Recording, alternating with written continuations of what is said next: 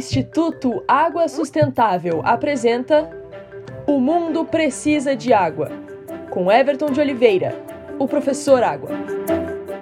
Pode fugir à lógica pensar em uma pedra de gelo flutuando no ar. Mas acontece frequentemente e você já deve ter visto uma chuva de granizo. Essas pedras de gelo encontravam-se flutuando no ar antes de cair ao chão. Elas se formam nas chamadas nuvens frias, sim, abaixo de zero graus, e caem quando as fortes correntes de ar ascendentes que existem dentro dessas nuvens não conseguem mais sustentá-las no ar, flutuando.